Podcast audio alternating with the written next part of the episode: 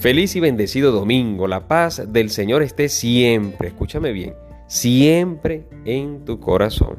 Vamos a comenzar en el nombre del Padre y del Hijo y del Espíritu Santo. Amén. El Evangelio según San Marcos, capítulo 6, versículos del 30 al 34. En aquel tiempo los apóstoles volvieron a reunirse con Jesús y le contaron todo lo que habían hecho y enseñado. Entonces él les dijo, vengan conmigo a un lugar solitario para que descansen un poco, porque eran tantos los que iban y venían que no les dejaban tiempo ni para comer. Jesús y sus apóstoles se dirigieron en una barca hacia un lugar apartado y tranquilo. La gente los vio irse y los reconoció. Entonces de todos los poblados fueron corriendo por tierra a aquel sitio y se les adelantaron. Cuando Jesús desembarcó vio una numerosa multitud que lo estaba esperando y se compadeció de ellos, porque andaban como ovejas sin pastor, y se puso a enseñarles muchísimas cosas. Palabra del Señor. Discúlpame que dije muchísimas. El Evangelio dice muchas cosas. No sé por qué dije muchísimas cosas, pero de seguro fueron muchísimas. Hoy estamos en el domingo décimo sexto y este, esta última frase que nos da el Evangelio porque andaban como ovejas sin pastor. Es quizás el centro ¿no? de nuestra meditación. Porque no solamente en el Evangelio se da la figura de Jesucristo buen pastor, sino también este salmo maravilloso, Salmo 22, que dice, el Señor es mi pastor, nada me falta. El Señor es mi pastor, nada me falta. Y, es para recitarlo y es para tenerlo muy muy presente en nuestras vidas. Solamente el primer párrafo que dice lo siguiente, el Señor es mi pastor, nada me falta. En verdes praderas me hace reposar y hacia fuentes tranquilas me conduce para reparar mis fuerzas.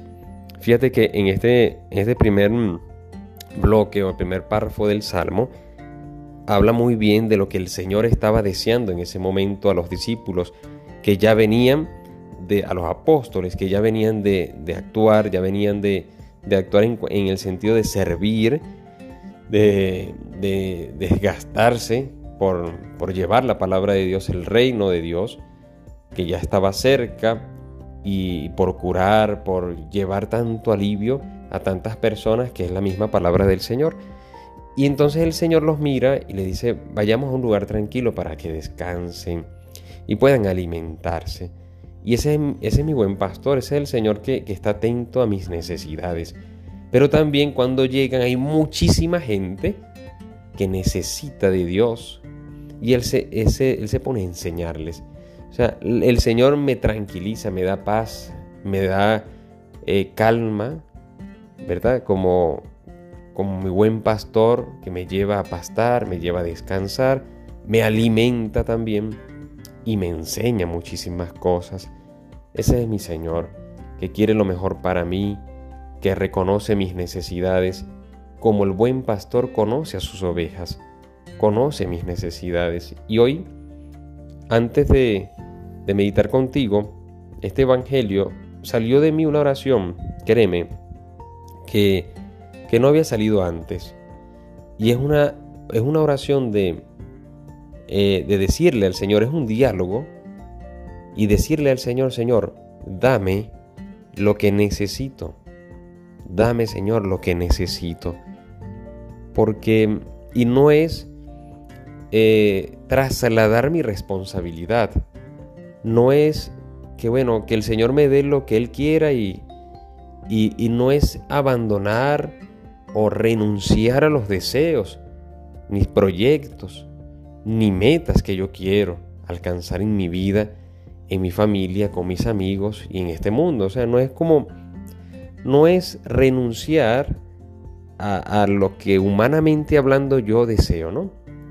Sino precisamente que mi deseo siempre esté en concordancia, en unión con mi Señor, con Dios, con esa voluntad de Dios. Y todos los días tiene su afán. Todos los días como cristianos tenemos cosas que hacer y que vivir y que, que, que crecer, ¿no? Que trabajar en nuestras vidas. y cada quien en su vocación. Yo como sacerdote tengo cosas que tengo que hacer, que, que estoy llamado a vivir según mi vocación sacerdotal. Pero como cristiano también. Entonces cada día tiene lo suyo. Decirle al Señor, Señor, dame lo que necesito, es totalmente confiar en Él. O sea, es depositar toda mi vida, todo lo que yo, mi pasado, mi presente y mi futuro, confiárselo realmente al Señor. Y que lo más grande, o sea, lo que yo necesito, Él me lo dará. Es que es algo que no, yo creo que no se resume en, unos 5 o 6 minutos, sino que es para meditarlo, es para, para ver qué puede, puedo yo descubrir de esto. Por eso te invito que hoy, de una manera muy especial, le digas a Jesús, el buen pastor, Señor, dame lo que yo necesito. Dale a mi familia lo que ella necesita. Y toda mi jornada, todo mi día y esta semana que comienza, pues que la viva plenitud, alegre, porque te tengo a ti, porque gozo de tu compañía, como la compañía de los apóstoles cuando llegaban a Jesús. Yo gozo, Señor Jesús, por contarte todo lo que estoy viviendo.